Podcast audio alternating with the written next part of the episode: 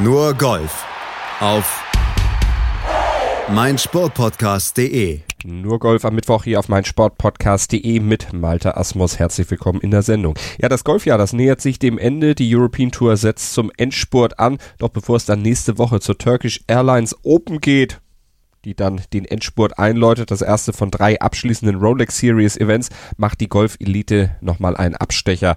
In Asien trifft sich zum letzten WGC Event des Jahres zum WGC HSBC Championship in Shanghai und dieses Turnier wird ja auch Asiens Major genannt. Und zumindest einen kleinen Hauch von Major Glanz versprüht dann auch das Starterfeld.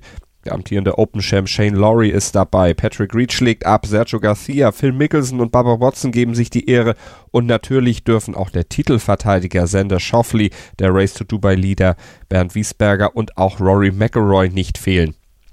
Aber auch wenn das große Namen sind, sie täuschen nicht darüber hinweg, dass das WGC in Shanghai das schwächst besetzte der Serie ist. Nur McElroy, Schauffele und Justin Rose, die rangieren aktuell in den Top 10 der Weltrangliste. Die anderen, die bleiben fern und das liegt am Termin im Herbst. Das ist ja traditionell auch Verletzungszeit, beziehungsweise für viele große Namen dann auch ein Zeitpunkt, um mal ein bisschen Pause zu machen, das Jahr austrudeln zu lassen. Das soll uns aber nicht davon abhalten, uns trotzdem hier bei Nurgolf auf mein Sportpodcast.de auf tollen Golfsport in China zu freuen.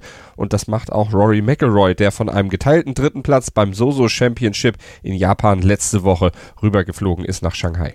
I've enjoyed my time in China. I've been coming here now for uh, 10 years, I guess. You know, I played my first HSBC Champions when I, in 2009. I've had great great experiences here in China, and I've had some good finishes here, as you uh, as you've said, some some top fives. Um, didn't play so well last year, which was um, don't know why I didn't, but um, but yeah, I've had some good finishes here, and I think the difference between you know finishing fourth and fifth and, and winning is a few putts go in here or there. You get a good break or you know whatever it may be. Um, but I feel like I, am coming off the back of one of the best seasons I've had um, in my career, and I'm, I'm playing well. I played well in Japan last week, so you know I have a you know I feel like if I if I play the way I, I know I can play, I you know I, I should have a good chance. Angesichts von vier Top Tens aus seinen letzten fünf Turnierstarts, da startet Rory McIlroy also erwartungsfroh, wie er eben den Kollegen der European Tour im Interview erzählte. Und diese Ambitionen, die er da äußerte, die darf er zum Start in einem Top-Flight unter Beweis stellen. McIlroy ist nämlich zusammen mit Titelverteidiger Sander Schauffele und dem Sieger von 2017 Justin Rose zusammengewürfelt worden. Und Rose, der hatte ja vor zwei Jahren dem führenden Dustin Johnson mit einem richtigen Schlussspurt noch den Sieg weggenommen. Und letztes Jahr, da überflügelte Schauffele seinen Landsmann Tony Finau im Playoff. Hat also schöne Erinnerungen an dieses Turnier, oder Sender Schauffele?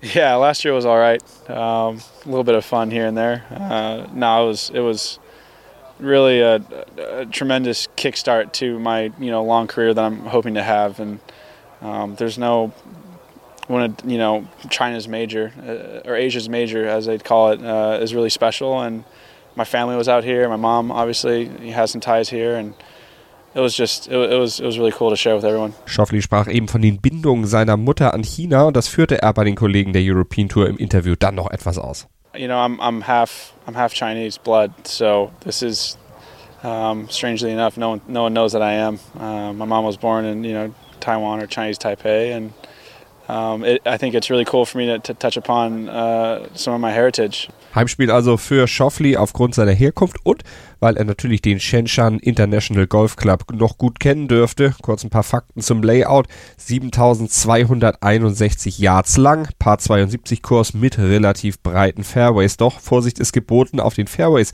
sollte man nach dem Abschlag auch gerne landen, denn die Fairways, die sind von Bäumen umsäumt und die machen einem die Annäherung von abseits der Spielbahn dann alles andere als einfach. Insgesamt ist dieser Kurs im Shenzhen International Golf Club aber ein Platz, der sowohl den Bombern entgegenkommt, aber auch für Spieler zu bezwingen ist, die weit oben in der Greens in Regulation Statistik rangieren und noch dazu gut putten können. Gibt aber auch noch andere Wege, um am Ende ganz oben zu landen. Das hatte Sander Schauffele letztes Jahr gezeigt.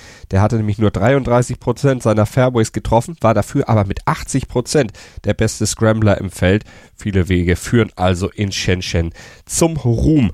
Der Platz übrigens in perfektem Zustand. Das kann uns Bernd Wiesberger berichten und der hat ja einige Vergleichswerte. Ja, es ist äh, doch schon ich glaube, das vierte, vierte Mal, dass ich jetzt in, äh, beim HSBC in Shanghai dabei bin. Ähm, einmal, glaube ich, in, in Mission Hills gespielt in Shenzhen.